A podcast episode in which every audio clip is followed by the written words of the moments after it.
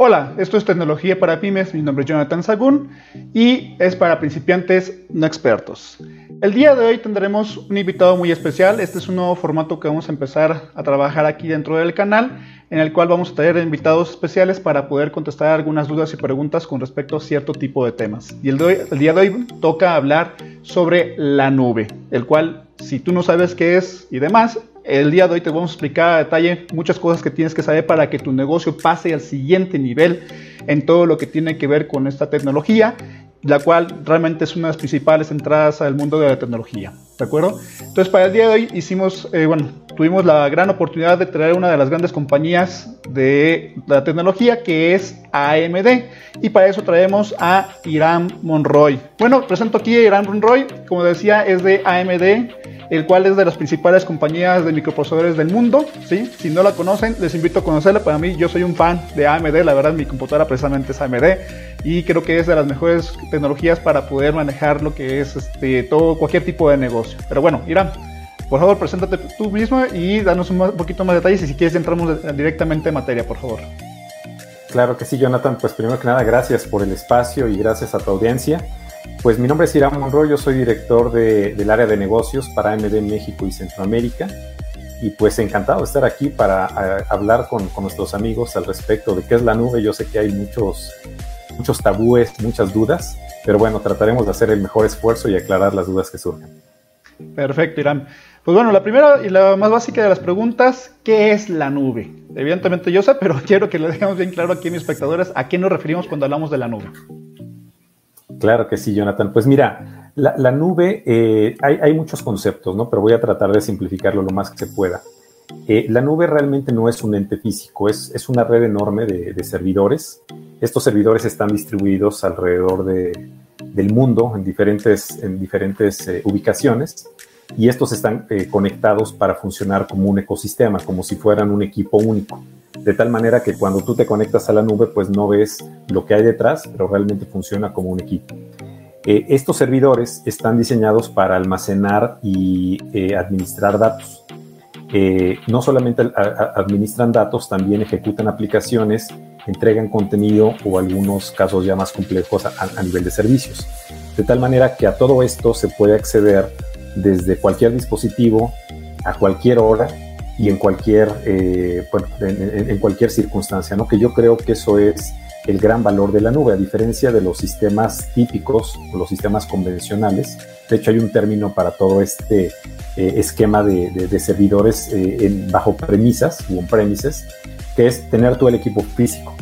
La nube te permite tener esa omnipresencia, digamos, entonces tú puedes acceder a todos estos datos, servicios y demás desde cualquier dispositivo a cualquier hora y esto pues ciertamente sin tener eh, un ejército de personas que te estén administrando los equipos. Ok, perfecto. Entonces, digamos que es básicamente como quien dice el siguiente nivel de cualquier negocio, ¿no? Si no tienes la nube, realmente no estás pasando una parte digital en todo, en todo sentido de la palabra, ¿no? Así es, y, de hecho hay, eh, yo te diría, hay varios tipos de nubes, ¿no? También una pregunta que yo escucho frecuentemente es, oye, eh, ¿cuántos tipos de nubes hay, no? Eh, digamos que se han, han, ido saliendo a lo largo de, de, los últimos años, yo te diría, algunas definiciones más especializadas, pero yo diría que en realidad son tres. Primero, las nubes públicas. las nubes públicas eh, están eh, presentes a través de fabricantes que, pues, que son muy conocidos, ¿no? Desde AWS, hablando de, Amazon, de Azure, de Microsoft, de Google Cloud. Digamos que estos proveedores ofrecen servicios de, nubes eh, públicas. La ventaja de estos, de estos servicios o de estas nubes es que son muy flexibles, pues te permiten crecer tu, tu, tu, negocio, la capacidad de cómputo que requiere tu negocio de una manera muy ágil y muy dinámica. El segundo eh, tipo de nube son las nubes privadas. Estas nubes eh, también son eh, ofrecidas por algunos proveedores, incluso tú como empresa puedes tener, digamos que tu nube contenida dentro de tu empresa. el inconveniente que tienen estas nubes privadas es que son menos flexibles para poder crecer, para tener esa flexibilidad de crecimiento puedes correr el riesgo de tener una infraestructura muy amplia y solamente estar ocupando una fracción y eso pues tiene, tiene eh, pues sus, sus, pros y contras, ¿no? Eh, una ventaja que tienen estas nubes es que suelen ser más seguras. ¿Por qué? Porque eh, tú no compartes la infraestructura con ninguna otra empresa. Si bien a través de tecnologías de virtualización tus datos están totalmente separados del resto, existen pues algunas vulnerabilidades que pues las, las compañías que ofrecen servicios de, redes públicas han estado trabajando. AMD es uno de ellos y más adelante lo voy a comentar. Pero bueno, estas eh, nubes públicas pues son las que normalmente residen al interior de las, de las empresas. Y finalmente tenemos eh, las nubes híbridas, que como podrán imaginar pues es una combinación de ambas, ¿no? Una de las peculiaridades que tiene el cómputo en la nube es que es una solución que, no, no viene a resolver todos los problemas, y me explico. Eh, eh, mucha gente dice, oye, pues al, yo subirme a la nube o, contratar servicios en la nube, toda mi operación la voy a poder manejar así. En algunos casos es cierto, pero ya conforme vas hablando de negocios que tienen eh, pues una cantidad de clientes mucho mayores o que su complejidad es tal, necesitan forzosamente manejar ciertos datos de manera local a través de nubes privadas y algunos otros servicios como por ejemplo tiendas en línea eh, o compartir información, por ejemplo videos, folletos de sus productos, eso sin problema lo pueden subir a la nube porque bueno, estamos hablando de información que no es eh, necesariamente confidencial, al contrario, lo que les le, interesa a estas, compañías es de que una mayor cantidad de sus clientes tengan acceso a este material de, de, de mercadotecnia, digamos. Entonces, una red pública en este caso es perfecto para ese tipo de, cuestiones. Entonces, los tres, los tres tipos de nubes son las públicas, las privadas y el híbrido, que es una mezcla de las dos anteriores. Ok, perfecto. A ver, eh, para la gente que todavía no le quede claro al 100%, vamos a dejar, voy a hacer una pequeña acotación en el cual todo el mundo ya estamos usando la nube. Si tienes un celular, si tienes una computadora y has almacenado fotografías en tu servidor, te garantizo que realmente ya estás metido en eso. ¿Sí? Así que por ese lado, no se preocupen, es, algo de todos los días. ¿sí? Pero bueno, nada más quería hacer como esa pequeña acotación. ¿no? WhatsApp es una nube, todo lo que es el, lo de Google es una nube, etcétera, etcétera. ¿no? Pero bueno, Así sigamos, Morroy. ¿Qué más tienes que decirnos al respecto? Pues mira, ahorita que pusiste este ejemplo, em, para, para, que quede un poco más claro el tema de la, de la nube, como bien decías, actualmente las empresas de una u otra manera han adoptado el cómputo en la nube sin, tal vez sin saberlo, ¿no? Y algunos ejemplos de ellos es, por ejemplo, eh, a, nivel, de aplicaciones que hoy se utilizan en la nube y que están disponibles pues prácticamente para cualquier empresa que, que desee utilizarlas. Tenemos, por ejemplo, Google Workspace, que es una serie de aplicaciones de productividad que bajo una renta eh, se contrata con Google y puedes tener tu acceso pues, a una hoja de cálculo, a un procesador de textos, a una, un software de presentaciones, entre muchos otros, ¿no? aplicaciones de videoconferencia. Mismo caso con Microsoft 365, que bueno, pues obviamente eh, de, la mano de Office, que son pues, las aplicaciones tal vez más conocidas de productividad, eh, Microsoft ofrece estos servicios, además que te, dan espacio en la nube donde tú puedes subir eh, archivos, tener videoconferencias como ya mencionaba, entonces ese es otro ejemplo. Dropbox, esto es un software que pues muchos hemos utilizado en algún momento. Este es otro ejemplo, WeTransfer, Shopify, MailChimp, eh, Squarespace, estos son, son algunos ejemplos. Y hablando de eh, eh, soluciones en la nube tal vez un poco más especializadas, bueno, pues hay algunos proveedores que ofrecen la posibilidad de que tú tengas tu tienda virtual en la cual incluso ellos te digitalizan el catálogo de producto independientemente de lo que tú vendas te digitalizan tu catálogo, te permiten subir imágenes de tus productos. Obviamente es una tienda virtual completa desde la cual tú puedes no solamente mostrar los productos, sino también realizar transacciones.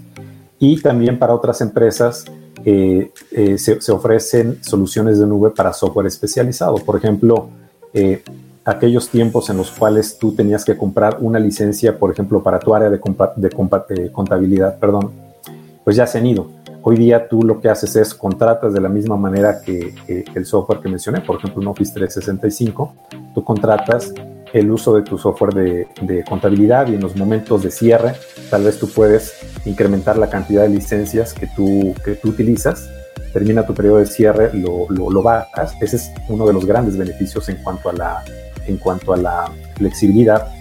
pero también eh, últimamente han estado saliendo otros servicios que van de la mano, por ejemplo, de eh, estaciones de trabajo virtuales. Eh, hay varias empresas, por ejemplo, empresas de diseño, de arquitectura, incluso algunos, algunas firmas ya de animación que necesitan para producir sus películas pues un cómputo bastante robusto ¿no? para poder hacer sus diseños, animaciones. Hoy día los proveedores de, de nube pública te ofrecen que a través de un browser tú te conectas, pero detrás de tienes todo el poder de cómputo para poder hacer desde el diseño de un, no sé, de un plano en dos o tres dimensiones, obviamente el renderizado, la animación, vaya, todo esto anteriormente pues era sinónimo de gastar una gran cantidad de dinero. Obviamente tener estos equipos pues no, no es barato. Y hoy día tú puedes acceder a ese poder de cómputo bajo demanda a través de una, de una suscripción que puedes eh, contratar con cualquiera de estos proveedores. Y aquí eh, hago también la acotación, es importante dejar claro que no es esto algo exclusivo de grandes compañías. O sea, no es para que tengan un presupuesto enorme. Si estamos aquí platicando tú y yo, es porque ustedes amigos, la idea es que sepan que realmente una pyme, una pequeña y mediana empresa de menos de 50 empleados o incluso de uno, dos, tres empleados, puede tener acceso a todo esto. No es el desembolso de grandes cantidades de dinero, que aquí estamos hablando de algunos temas de animaciones y demás que igual no va de acuerdo con lo que tú haces, no significa que no vayas a poder tener acceso a ello ni que te vaya a, implicar un gasto enorme. Y es precisamente la parte por lo que traemos aquí a Monroy, porque la idea es precisamente que te quede claro ese punto y que precisamente hay tecnología de la nube que puedes tener acceso fácilmente y que tiene una utilidad práctica para ti ese es uno de los puntos fundamentales de todo esto, ¿no? ¿Verdad, Monroy? Y, sí, sí, qué bueno que lo tocas, Jonathan, porque efectivamente, ahorita te ponía el ejemplo de, de estos, eh, de esas eh, eh, pues, empresas que se dedican a hacer este trabajo de, animación o de diseño. Pero, pero hay también una gran cantidad de personas que de manera independiente, los famosos freelance, que se dedican a hacer eso, ¿no? Entonces, incluso ellos mismos, sin necesidad de ser una, pues una, una gran empresa, podrían contratar estos servicios bajo demanda en el momento que ellos tengan un proyecto eh, con toda esta infraestructura en ese, en, ese, en ese instante que lo necesitan y una vez que termine el proyecto, bueno, pues ya dejan de utilizarlo y ya no tuvieron que haberse endeudado o eh, haber hecho una inversión muy grande para poder solventar este proyecto, ¿no? Ese es uno de, los grandes beneficios. Y precisamente hablando de beneficios, eh, pues hay, hay varios, ¿no? Que conllevan el, el, poder adoptar el cómputo en la nube. Me voy a referir a unos cuantos de ellos. Eh, en principio, pues hablamos ya de los costos, ¿no? La reducción de los presupuestos, que tú no tienes que desembolsar en avanzada una gran cantidad de, dinero para poder hacerte de la infraestructura que requieres tú para operar como independiente o tu empresa, por más pequeña que sea. Este es uno de los, de los, de los grandes beneficios. Pero ya una vez que, que, tú tienes, eh, pues digamos que el equipo, el mantenerlo pues también representa un costo. Entonces esta reducción de costos no es solamente al momento de adquirir el equipo, sino también al momento de mantenerlo. Y ahí te olvidas tú, por ejemplo, de actualizaciones de software o actualizaciones de la misma configuración del equipo, que pues obviamente estamos hablando de desembolsos que en su momento llegan a ser importantes e incluso cuando ya el equipo pues eh, cumple su vida, eh, no, no, su vida útil, pero obviamente pues la tecnología como tú sabes eh, avanza de una manera muy rápida, entonces el mantener el ritmo de la, de la, del avance tecnológico pues suele ser también muy estresante. A través de los servicios en la nube tú te despreocupas de eso porque realmente quien hace todo eso es el proveedor del servicio. Otro de los beneficios, como lo hemos venido hablando, pues es la agilidad del negocio. ¿Puedo hacer un pequeño paréntesis para poder aterrizar un poquito esto último que dijiste? Claro que sí, por supuesto. Ah, ok, aquí vamos para aterrizar, amigos, bien simple. Si ustedes antes tenían que comprar un gran equipo y tenían que tener una gran computadora para poder trabajar. Aquí literalmente es una renta, son pequeños pagos, no tienes que estar desembolsando una gran cantidad de un solo jalón y simplemente con eso te va a ayudar a que no tengas ese desembolse tan tremendo que tenías que tener antes. Y aparte, para colmo, cuando salían nuevas tecnologías, bueno, sobre todo aplicaciones, software o lo que sea, tenías que volver a pagar otra vez para poder tener esos últimos programas. Bueno, con esto ya no es necesario, es parte de esta renta. Básicamente es ahí lo que estamos planteando, ¿no, ¿No Irán? Es correcto, es correcto. Si tú te despreocupas de, toda, de todas esas, eh, de esos costos ocultos, ¿no? Que ya hasta cuando estás dentro te das cuenta que tienes que, pagar, pero cuando eres nuevo en el tema dices, oye, pues, yo no sabía que tenía que eh, instalar este software, esta licencia, todas esas sorpresas te las evitas. Esa es, como, este como la, cerecita del pastel que quería agregar, que definitivamente para que tú lo puedas aterrizar dentro de tu negocio, es que entiendas, no vas a desembolsar grandes cantidades de dinero al principio, no tienes que estar ahí todo el tiempo pagando desde el inicio una gran cantidad ni tener eso para empezar un negocio, con esto puedes hacerlo con esas pequeñas rentas. Ya después, dependiendo del paquete que compres, pues ya las capacidades que vas a tener, pero el punto clave es de que es una renta. y eso para, yo sé que pyme, sé perfectamente que el poder la capacidad de no tener que desembolsar de un solo jalón una gran cantidad es una gran bendición. Entonces, esto da esa solución. Sigamos, por favor. Es correcto. Así es. Otra de, las, de, los, de los beneficios es eh, la agilidad eh, para el negocio. Eh, de alguna manera viene implícito en lo que hemos hablado, pero, pero creo que conviene resolverlo o reforzarlo. Eh, por agilidad me refiero a que, por ejemplo, tú puedes ser un negocio que está prosperando, ¿no? Y, necesitas habilitar tal vez un, nuevo canal de venta. Tú anteriormente puede ser que vendías en tu tienda física, pero resulta que tus productos son cada vez más demandados y necesitas tú, pues obviamente, tener una tienda en línea, ¿no? El levantar una tienda en línea hoy en, día es cuestión, eh, pues yo diría de días, eh, totalmente funcionando, incluso puede ser hasta, hasta mucho antes, cuando ya tienes todo tu catálogo eh, cargado. Pero eso eh, hace algunos años era pues prácticamente un, dolor de cabeza, no era cuestión de, meses que tú pudieras llegar a eso. Entonces, la agilidad para crecer o también para reducir la infraestructura que tú necesitas es una de las grandes ventajas. Otra que yo te diría que es tal vez de las, de las que hoy empresas de este segmento perciben de manera inmediata es la movilidad.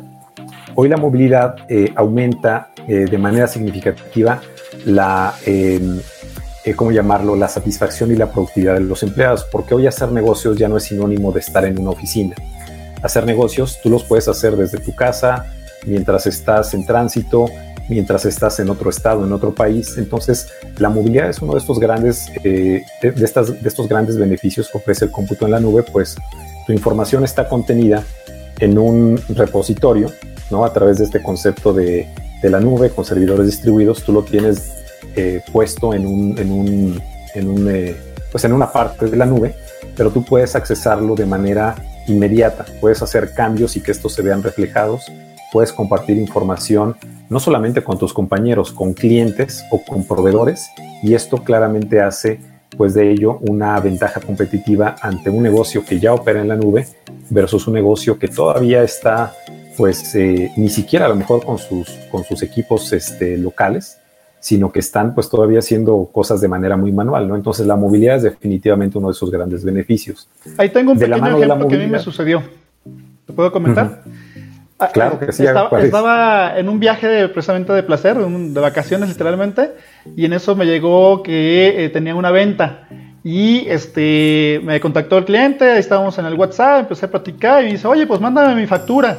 Y en la torre, me acordé presente que tenía en mi, en mi nube, yo tenía varios este, machotes de, factura, lo rellené con el celular desde ahí mismo, ahí mismo eh, modifiqué el PDF y se lo mandé por WhatsApp al cliente y ya tenía él su factura. Así de simple. Y todo lo hice estando literalmente en el carro, mientras estaba otra persona manejando y yo ahí con el celular este, haciendo todas estas transacciones y ahí cerré la venta. Ah, ah, digo, para poner un ejemplo claro de cómo es esa movilidad, de cómo puedes hacerlo en cualquier momento y en cualquier lugar. Es correcto. E, e, incluso tocas un punto bien importante que es desde prácticamente desde cualquier dispositivo, ¿no? Porque anteriormente eh, hacer negocios era, digo, anteriormente me estoy refiriendo tal vez de cinco años para atrás o más, eh, hacer algo como lo que tú hiciste necesitabas una PC forzosamente, ¿no?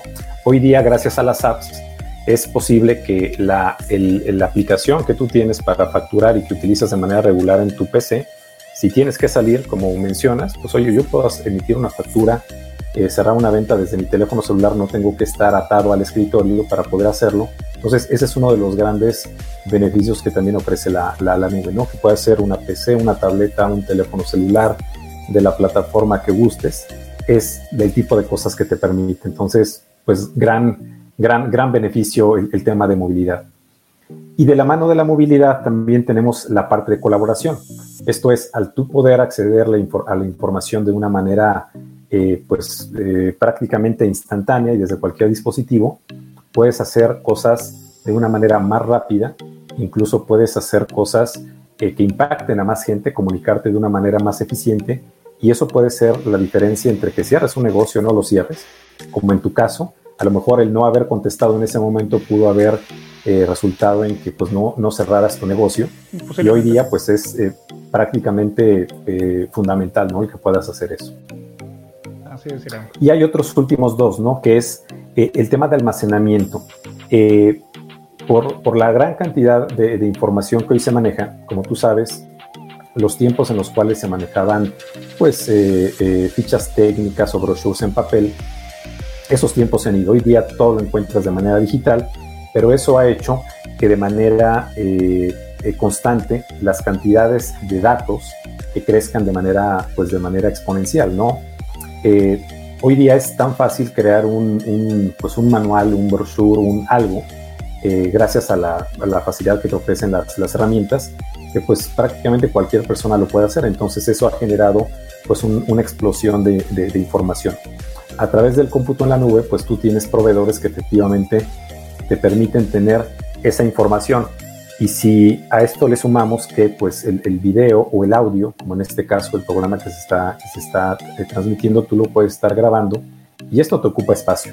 Entonces, el tenerlo en la nube pues puede estar disponible para cualquier persona que no tenga la oportunidad de estarnos viendo en este momento. Esa es otra de las grandes ventajas, pero pues el almacenamiento siempre ocupa espacio a través de estos servidores en la nube, este es un ejemplo de cómo el que tú puedas crecer o disminuir, disminuir la cantidad de, información que tienes contratado con un proveedor de servicios. Eh, esto te da una facilidad pues tremenda de tener cada vez más grandes volúmenes de información sin necesidad de tenerlos en un servidor en casa.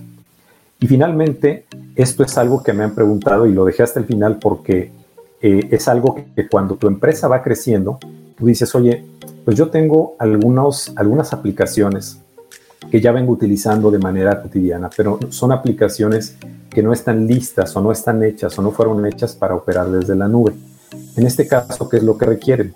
Pues lo que requieren es integración, que las aplicaciones nuevas o los nuevos servicios que tú contratas en la nube se hablen con lo que tú ya tienes en tu empresa. Entonces, para esto, hay eh, dentro de los, de, los, de los servicios que ofrecen estos proveedores de, de servicios en la nube, te ofrecen mecanismos para poder integrar tus aplicaciones a través de, de eh, programas que se denominan APIs, o son eh, programitas que te permiten conectar tus datos en tu negocio que tienes en tu servidor con los datos que a lo mejor tú tienes ya en, con otra aplicación en la nube. Entonces, este nivel de integración también se, se, se puede entonces esto no quiere decir que eh, pues es un modelo binario, ¿no? Donde o tú operas 100% en la nube o operas de manera, de manera local. A través de estos mecanismos, las empresas pueden transicionar de manera gradual y con ello generar menos problemas o menos disrupción para su operación. Ahí tengo otro ejemplo.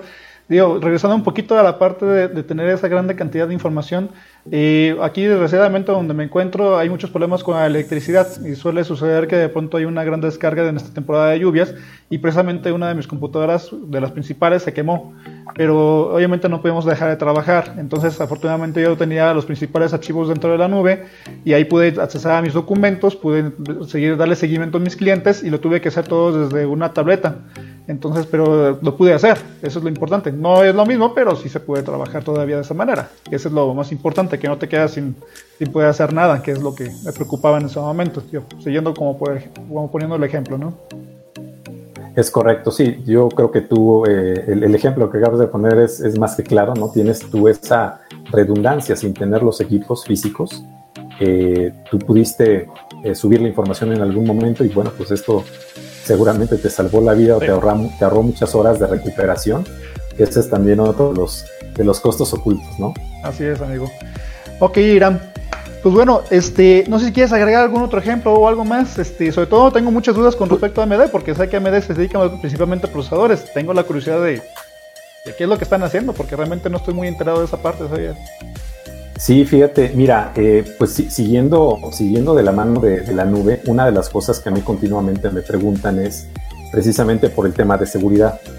Eh, la seguridad, pues eh, obviamente es, es, muy, muy compleja desde el punto de vista de, administrar. ¿Por qué? Porque son pues diferentes eh, mecanismos los cuales se tienen que considerar. Cuando estás hablando tú de cómputo en la nube, el principal, eh, la principal duda que tienen nuestros amigos es, oye, ¿qué tan segura es mi información? Y ahí es precisamente donde AMD ha trabajado eh, a través de nuestros productos junto con los proveedores de servicios en la nube, ofreciendo un, un, mecanismo de múltiples capas. ¿A qué me refiero?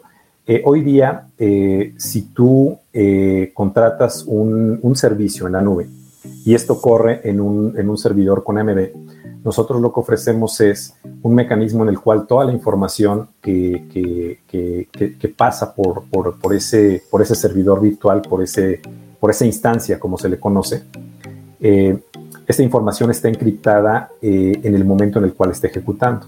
Esto es, eh, eh, contraseñas, información personal, información de ventas, información de nómina, información, toda la información de la empresa está encriptada desde el mismo procesador. A nivel del silicio, esto está cifrado a través de mecanismos eh, que, en su momento, si me lo permites, lo podemos, podemos aunar en el tema, pero ahorita para no complicar, es toda la información que pasa por ahí está encriptada.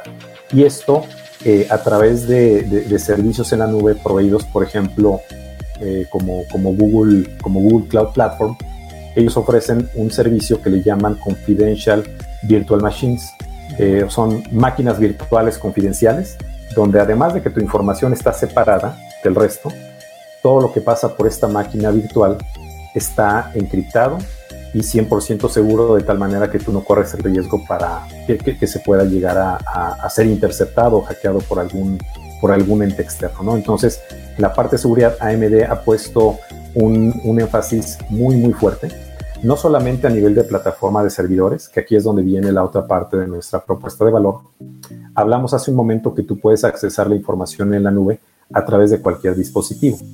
En nuestro caso, a través de nuestros procesadores Ryzen para PCs, ya sea para equipos de escritorio, para equipos eh, laptop, eh, un equipo con procesador AMD Ryzen también este mismo nivel de encripción que te mencioné, que tenemos en los servidores, lo tienes tú también en tu PC. Entonces, la información desde, desde origen, desde que tú la generas, digamos que desde tu PC hasta que la subes y la pudieras procesar en la, en la nube, está 100% encriptada. Y esto la ventaja es de que se complementa con los diferentes mecanismos que tanto fabricantes de equipo, hablando de servidores o fabricantes de PCs, como los mismos fabricantes de sistemas operativos, hablando del más popular que es eh, Windows, eh, se complementa con todos esos mecanismos. Entonces no es que nosotros estemos trabajando por nuestro lado y tratemos de inventar eh, el hilo negro, sino que como industria nos complementamos y hacemos que el cómputo en la nube sea muchísimo más seguro. Ok, entonces aquí tengo varios puntitos a, a acotar. Número uno, y esto es algo que yo sé que muchos de mis espectadores están preguntando, a ver, yo no soy una gran compañía, yo no voy a andar gastando grandes cantidades de dinero en eso. Pero lo primer punto que te voy a decir, amigo, es de que los principales ataques no son a grandes compañías, porque ya están protegidas. Los principales ataques son a pymes. ¿Por qué? Porque son las más simples de atacar y las más fáciles muchas veces.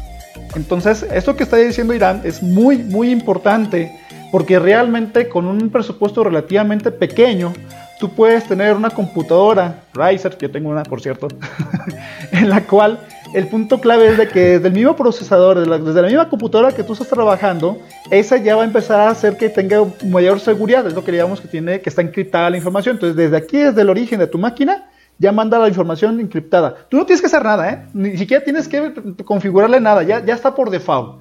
Ella ya lo están haciendo. Y una vez que está eso ya configurado, sí, se manda directamente a la nube y ella lo reciben porque tienen ya un enlace, una manera de que puedan realmente decodificar, o sea, poder quitar esa seguridad y poder abrirlo solamente donde tú quieres que realmente puedan ver tu información. ¿Estoy en lo correcto, Iram? Sí, va por ahí, ¿verdad? Es correcto, es correcto. Y eso se complementa pues con todos los mecanismos que hay en la capa de arriba. Veamos esto como una especie de, eh, de sándwich, ¿no? Tú tienes en la, en la parte de abajo, pues tu, tu primer capa de, de, sándwich. Ahí es donde nosotros, donde nosotros operamos a través de esta inscripción a nivel del procesador. la computadora de tu negocio ya tiene eso y esa es primera, la primera capa. ¿Estamos de acuerdo? E, eso ya lo tiene, exactamente. Tanto el servidor, si es un servidor AMD EPIC, como si es tu PC con un procesador Ryzen. Así es. Eh, y no solamente los Ryzen, también nuestros procesadores más, más, más pequeños, pero centrémonos ahorita en Ryzen. Entonces esto, se va complementando. ¿De qué año está ya, ya, metido? O sea, por ejemplo, yo la mía la compré hace un año. ¿Ya lo tiene eso o, o apenas va a empezar? Ya lo tiene y de hecho año con año pues claramente nosotros vamos robusteciendo estas capacidades de seguridad. De hecho eh, nosotros este año liberamos eh, la serie 5000 de nuestros procesadores Ryzen, digamos que vamos en la, en la quinta entrega eh, y año con año se ha ido, se ha ido mejorando. De tal manera que si tú compraste tu equipo hace dos, tres años incluso o cuatro, esas características de seguridad ya empezaron a ser incluidas, pero como comento se han ido fortaleciendo y robusteciendo al paso de estos años. Ok. Pues no sabía, ¿eh? qué bueno que me dices porque es una información que creo que me hubiera gustado saber en su momento, pero qué bueno. Sigamos. Sí, no, pero eh, tú, tú, estás protegido. Otra de las de las eh, de los beneficios que ofrecemos, hablando del cómputo que te permite o de los dispositivos que te permiten accesar tu información, pues obviamente es el tema de desempeño, ¿no? Cuando tú operas en la nube, pues una gran cantidad del procesamiento se lleva a cabo eh, en, la nube, pero en, algunos otros casos, por ejemplo, cuando tienes que crear contenido o, armar cosas de manera local y después subirlos a la nube, pues requieres de un equipo poderoso. En nuestro caso, con esta eh, eh, serie de procesadores Ryzen que mencioné que lanzamos este año, nosotros estamos ofreciendo hoy día ya hasta 8 núcleos de procesamiento por cada, por cada procesador. ¿Qué es esto? Dentro de cada pastilla, tú puedes llegar a tener hasta 8 cores, hasta 8 núcleos de procesamiento y eso hace que el desempeño pues, sea incomparable.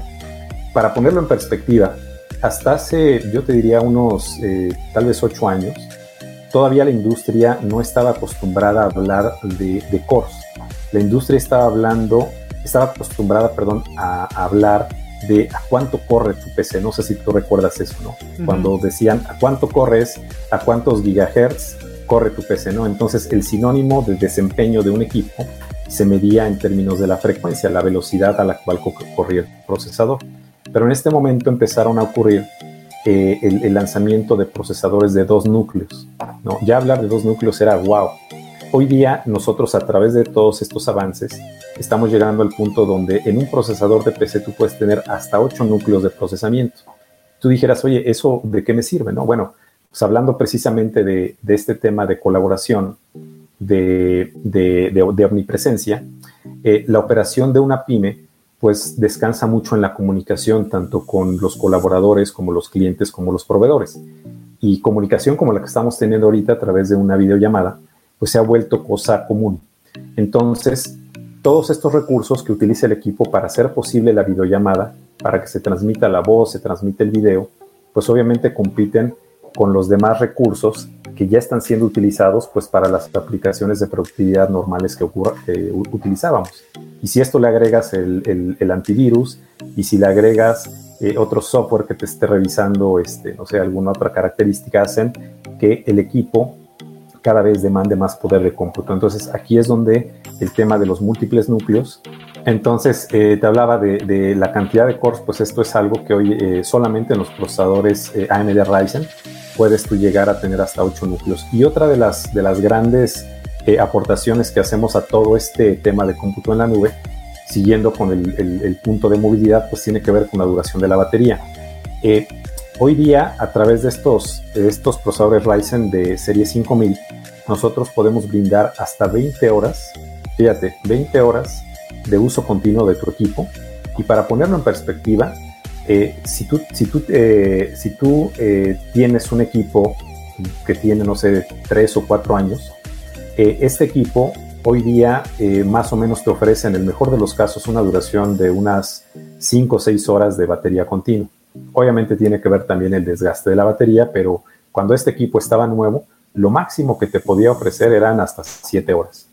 Bueno, tres años después estamos llegando a 20 horas, o sea, prácticamente estás hablando de que tú puedes tener prendido tu equipo todo el día y gran parte de la noche sin tener que conectarlo a la, red eléctrica, ¿no? Entonces, eso también permite que el cómputo en la nube pues sea, eh, sea eh, una realidad a través de dispositivos, en este caso de laptops o equipos de escritorio, utilizando procesadores AMD Ryzen. Ok. Fíjate, Irán, que ya tengo varias preguntas. No sé, ¿quieres abondar algo más o quieres que pasemos directamente a las preguntas del público que nos está escuchando? Adelante, pasemos a ellas. Ahí te va. A ver, dice Roberto Ariza. Hola, ¿qué monto de inversión es recomendable para empezar a invertir en la nube?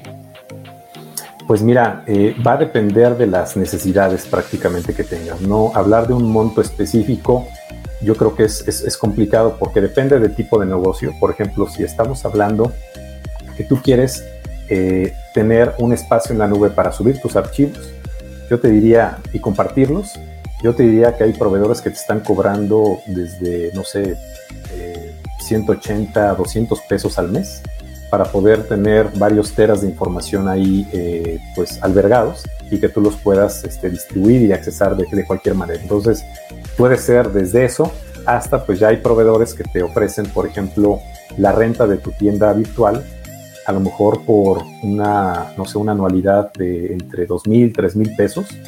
Y esto pues también conlleva de la cantidad de productos que tú tengas. Entonces realmente varía, ¿no? Pero pues hoy entrar a la nube, tú puedes hacerlo como individuo, a lo mejor a través de sus servicios de compartición de archivos, si es que no te los ofrecen ya de manera gratis, porque cuando tú entras, eh, hay algunos proveedores que te dicen, mira, cierta capacidad te lo ofrezco gratis, pero si tú rebasas este tamaño, pues ya te estoy cobrando. Entonces tú puedes estar utilizando la nube incluso, digamos que en una versión demo, sin necesidad de estar desembolsando eh, recurso alguno. Ok, entonces ahí va muy de la mano con otra pregunta. Dice María Horta, ¿es nuevo tener una página web que está en la nube?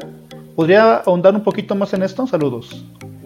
Pues mira, en esencia sí. O sea, si tú tienes una, una página web, eh, digamos que es una manera muy, muy eh, simple de tener presencia o de hacer uso del cómputo en la nube, porque pues esto lo puedes hacer ya desde hace pues muchos años. El tener tu página en la, en la web, eh, esta página debe de estar albergada en, en, algún servidor, siguiendo con el concepto inicial de que la, la nube no es un ente físico, sino son varios servidores que almacenan tu información. Tú, en ese sentido, en el estricto sentido, tú ya estarías en la nube. Ok. Otra es de Catalina Guadalupe Cortés. Los que trabajamos con escuelas, ¿no es peligroso poner en la nube los datos personales de padres y alumnos?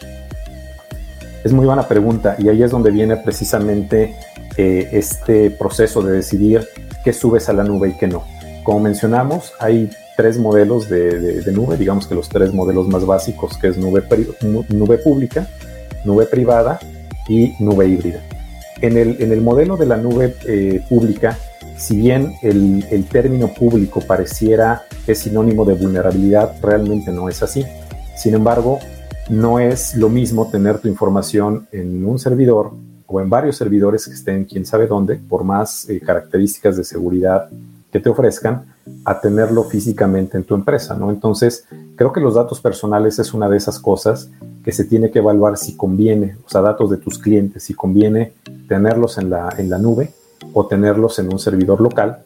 Ciertamente, pues hay mecanismos ya muy complejos que protegen la información. La misma ley de, de, manejo de datos personales ayuda a que precisamente esta información se, se mantenga, eh, pues digamos que a salvo, pero en la práctica, pues claramente, pues conocemos, ¿no? Que hay pues varias eh, personas que se dedican amantes de lo ajeno a estar investigando qué pueden bajar de la nube.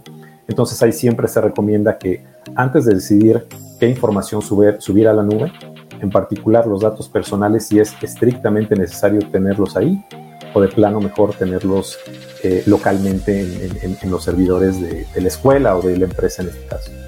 Ok. Otra más, dice Verónica AC, ¿los restaurantes también pueden adoptar estos modelos? Definitivamente, de hecho hay, hay varios restaurantes que ya tienen sus eh, sistemas de, de, punto de venta en los cuales toman ellos las, las, órdenes y envían la comanda hacia la, la cocina. Eh, esto, eh, eh, ellos tienen físicamente, digamos que la terminal, pero ya el software que corre en esa terminal incluso puede estar ya corriendo en la nube y ya nada más con, una, con un enlace de comunicación, con un acceso a Internet pueden estar operando, con lo cual pues se ahorran eh, prácticamente pues el equipo que anteriormente se requería para estar corriendo ese software. Incluso he visto yo algunos casos donde ya desde el teléfono celular te toman la orden y la, la, aplicación pues está contenida en la nube, ¿no? En algún, en algún sitio. Entonces los restaurantes creo que es un claro ejemplo de, de negocios que, que, pueden estar operando en la nube. Ok. Dice Marco Ariza, hola, a mí me gustaría preguntarle a Irán si existe alguna etapa de adopción, etapa de adopción de la nube que se haga de manera gratuita y qué tan recomendable es. Pues mira, eh, creo que una de estas etapas, una etapa inicial, es como lo mencionábamos hace, hace un ratito, ¿no? Hoy día hay eh, varios, eh, varias soluciones, entre ellas el mismo Dropbox o WeTransfer o las aplicaciones de videoconferencia que pues son aplicaciones basadas en la nube con las cuales tú, tú, no, tú no pagas si no excedes cierto límite de uso, ya sea de cantidad de datos o de tiempo, ¿no? dependiendo de la aplicación. Eh, tú puedes estar haciendo uso de, eso, ya estar en la nube sin necesidad de desembolsar este, un peso. Pero obviamente si tus necesidades rebasan ya esos umbrales, ciertamente pues tienes que ir considerando eh, o contratar una licencia o a lo mejor una, contratar una anualidad en lugar de una mensualidad. Perdón amigos por entrar tan abruptamente, pero tuvimos un pequeño problema con la grabación y se perdió esta última parte de la entrevista. Si quisiera nada más hacer una pequeña acotación con respecto a esta última pregunta que decíamos Irán y yo en su momento, que eh, para poder considerar usar una nube gratuita está bien siempre y cuando tengas contemplado que va a haber un momento en que tendrás que pasar a la versión de paga. Como qué cosas tienes que contemplar para pensar pasar a una versión de paga, pues el uso de información importante, información sensible, como lo que vienen siendo datos personales de tus clientes si tú vas a manejar ese tipo de información, no te recomendamos en lo más mínimo manejar una nube gratuita. Ahí tendrías que pasar a una versión de paga. Ese es uno de los tantos puntos a tomar en cuenta para poder considerar el pasar a una versión de gratis a una versión de paga. ¿De acuerdo? Bueno amigos, vuelvo a reiterar mi sincera disculpa por esta situación. También discúlpame con Irán. Y bueno, Irán nos dejó aquí sus datos de contacto. En la descripción de este video, de este audio, van a encontrar esta información. Así que si tienen alguna otra duda, ahí lo van a poder contactar a él o principalmente a su equipo de AMD para cualquier duda que puedan tener al respecto.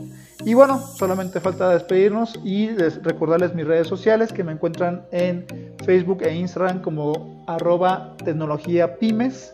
También me pueden encontrar en YouTube como Jonathan Sagún y me pueden encontrar en formato podcast en Spotify como tecnología para pymes. Que tengan buen día. Cuídense. Hasta luego.